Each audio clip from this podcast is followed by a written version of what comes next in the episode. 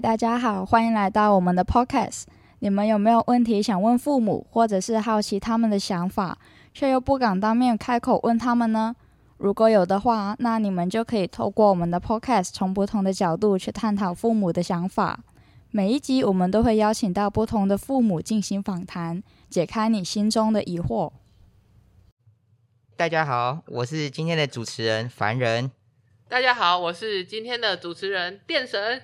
哎，电神，听周围的人这样叫你好一段时间了，你是怎么得到这个称号的？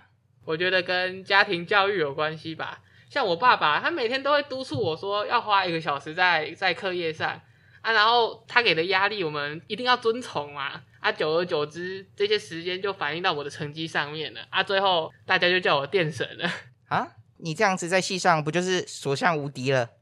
哎，其实没有哎，像我这种努力型的，有时候还是比不上那种天赋型的同学。像我们今天请到一个特别来宾，他很厉害哦，听说他无师自通，二十四小时里面有十个小时在打工，八个小时在睡觉，两个小时在吃饭，然后甚至还有时间花一点五个小时在玩游戏上面，完全没有花时间在读书上面。哎，跟他住在一起，真的压力真的很大。每次看到他不是在床上睡觉，就是准备去打工。然后重点是他这样还能在戏上拿书卷奖，所以我们大家就叫他打工王。这么强的人，真的很好奇他是在怎样的家庭环境下长大的。这样这么强，在过年的时候一定会拿出来跟亲戚小孩比较吧？哎，啊，为什么我们家长今天都要去比较小孩的学习状况？哎，问我问我，来宾把自己给 Q 进来了。那你觉得为什么一定要跟亲戚小孩比较呢？不知道哎，这个可能要问问看我妈才知道了。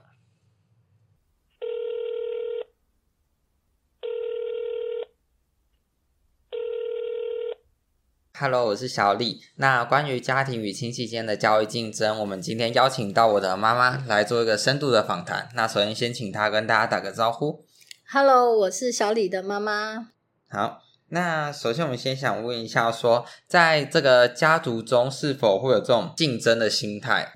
有。因为我们家里的成员总共有六个兄弟姐妹，那各自有各自的家庭。然后，当然以我大哥教育上来讲是最杰出的，因为他养出了一个学霸。那我当然在这个竞争上就会有攀比的部分。那家中的长辈也会认为说，那是不是其他兄弟姐妹的孩子就可以比照他的方式去做规划、去做学习的方向？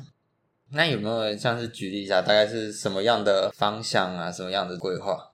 像他会觉得说，诶，他儿子就把他放到类似战前的一些高压的补习班去做学习。那他觉得说，在这么高压的学习状态之下，孩子他相对会因为这样的环境呢，去激励出自己的更高的荣誉感啊，或者是学习的成果会更好。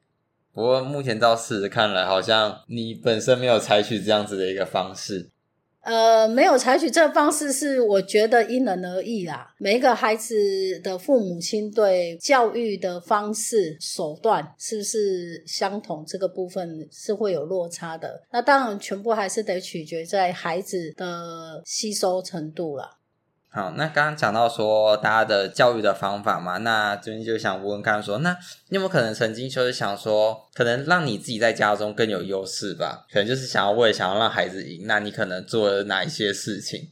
有，就像说，在他们幼儿时期啊，就会想去找一些启蒙的教材，然后在空闲的时间，然后就让他们看啊，然后也会针对一些像说语文能力上面的加强，哦，检定考试的通过之类的。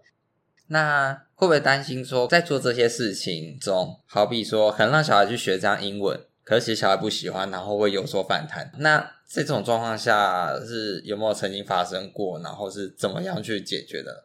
我可能比较算是比较强势吧。如果就语文这一块来讲，我觉得这是以后的那个市场的需求啦，所以只能不断的用比较不妥协的方式去强迫他们去学习、去念、去考试这样子。然后当然，如果说反弹，就是慢慢的讲啊，跟他们说，这可能就是以后的市场需求啊，以后你们可能会面临到的一些学习啊、选择，这不论是在选择学校，或者是在以后的工作上，都会有所谓的攀比，所谓的筹码吧。好，那接下来想问说，到目前为止有没有曾经就是发生过那种可能亲戚在炫耀人家小时候，然后你真的就是感到说哦很羡慕这种状况？这是难免的啦，因为有时候家庭聚会的时候遇到长辈啊，时常就会去提啊，然后长辈又是很老的一辈的阿公阿妈也会说啊，某某谁啊，让他光宗耀祖，然后就会觉得说，如果我自己的孩子有这么优秀，能让长辈时常挂念在嘴边的，这也是一个不错的感觉啊。但有没有曾经，这真的有在某个时刻发生过？说你可能在某些事情上面，然后你就突然觉得说，我的小孩赢过其他的小孩，或是你在某个时刻上，你觉得说我赢了，这样就是产生着某一种优越感。一定有啦，加减，因为就像小孩子的学校成绩啦，或者是说，诶他透过了像学测或者是大会考这样的成绩下来，知道学校得知的时候，就会有优越感，也会有想要说啊，还好自己的孩子至少没有说家中的人家说什么学霸啦，或者是没有靠所谓的那个补习，有一个是没有补习，然后就考上了顶大，当然是会有这样的东西。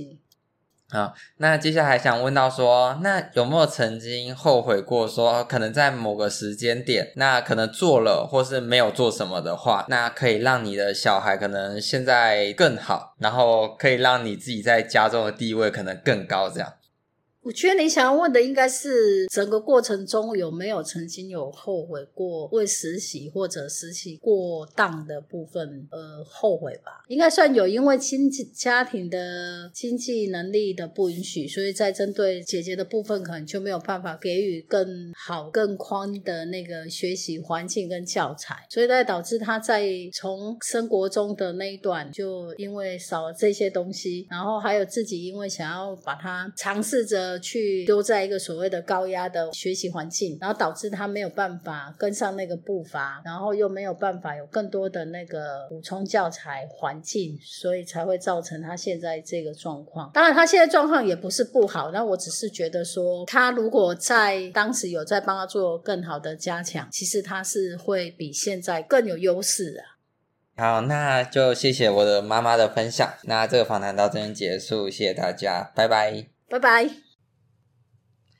好，非常感谢小李及他妈妈带来的访谈。那听完访谈结束后，我想问问看，小李对于自己学校的排名是不是也有竞争的心态呢？哦，这个有的吧。我们先不论排名，我们先看分数来讲。大家不是考完试就开始一直在问说，啊，你考几分？啊，你考几分？这样。那我觉得这样竞争其实是也还不错的。毕竟，如果你去问到一个比你分数还高的人的话，你就可以去想说，哎，为什么人家可以这个分数啊，我自己没有达到？然后就可以让自己更加的努力。这样的话就可以更进步。然后，但如果你自己的分数比人家高的话，但你心中就一直暗爽嘛。想必你每次都在暗爽，哎，这没有啦，是最近整个都考得乱七八糟啊，一直被别人比下去。那对于你父母给予你的教育方式以及要求，你是不是曾经有怨言过呢？怨言的话就一定会有嘛，毕竟以前在小学的时候是会都去一个安心班，啊，那个安心班里面就是段考都会给大家定标准。啊，当然，我妈就授权那个安心班，然后把我标准定的超高，就什么段考叫什么九十五分或九十分以上。啊，自从你去看其他小朋友，你就会发现他们只要什么七八十或是六七十。啊，这时候你就想说，啊，为什么他们那么低？啊，为什么我就要考那么高的分数？啊，有时候那个考卷就真的出超级难，怎么可能考得到？啊，你又不可能跟他说，阿爸你自己来写写看。他们一定就会直接说，啊，你没有到标准，然后就开始开骂。这样，看来天才也是很多怨念呢。那在你访谈完，你妈妈知道她有这种竞争心态后，那这样子是否会对你带来压力呢？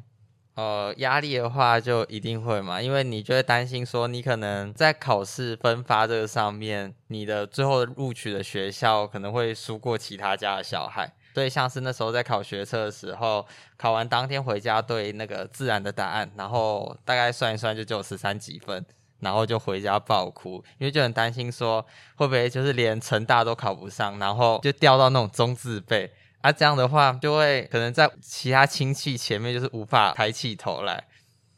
假如你有一天成为爸爸了，那你一定也会希望你的小孩子青出于蓝而胜于蓝嘛？那虽然我是觉得不太可能啊，毕竟你那么优秀。那你会把你的小孩跟别人去做比较吗？哦，这个比较就当然一定会的嘛，就是毕竟前面有说到要有竞争才会有进步，所以当然一定会拿小孩去做比较啊。当然我们比较一定是要去找一些比他更优秀的人去比较啊，当然他才会知道说自己的不足啊。但你不可能一直去比烂的，这样他就觉得一直自己觉得很优越，然后不会脱离那个舒适圈。真的有人可以跟你比吗？当然是有啦，我们系上就有一堆那种很强的人呐，那个书卷名单你每次一看下来，上面都是一群，然后我根本就排不上名单的人。那你这样子一直被你爸爸妈妈比较，那就算你这么强，你多多少少也会有些不开心嘛？你对于这些不开心，你会去怎么处理？像是你会去跟他们沟通，还是怎样吗？其实如果就是遇到那种真的不太开心的话，也只能自己玩玩游戏疏解掉。毕竟就像是刚访谈里面有说到，我妈也说她是一个比较强势的人，所以你不可能跟她说啊这个书好难，我不想读了，然后她就跟你说好，那就不用读了。她就会开始问你说你现在是什么身份，然后作为一个学生，你的本分是什么？啊，当然这种问题就无可反驳嘛，学生的本分就是要读书，所以只能就是摸摸鼻子继继续读下去这样。那打工算你的舒压方式吗？我看你花很多时间在打工诶。打工就是一个在获取这个生活经验的方式，就是它其实还是不能算舒压，它有时候也是会带一点压力，你知道，就是那个打工内容有时候就是会让人其实心情不太愉悦这样。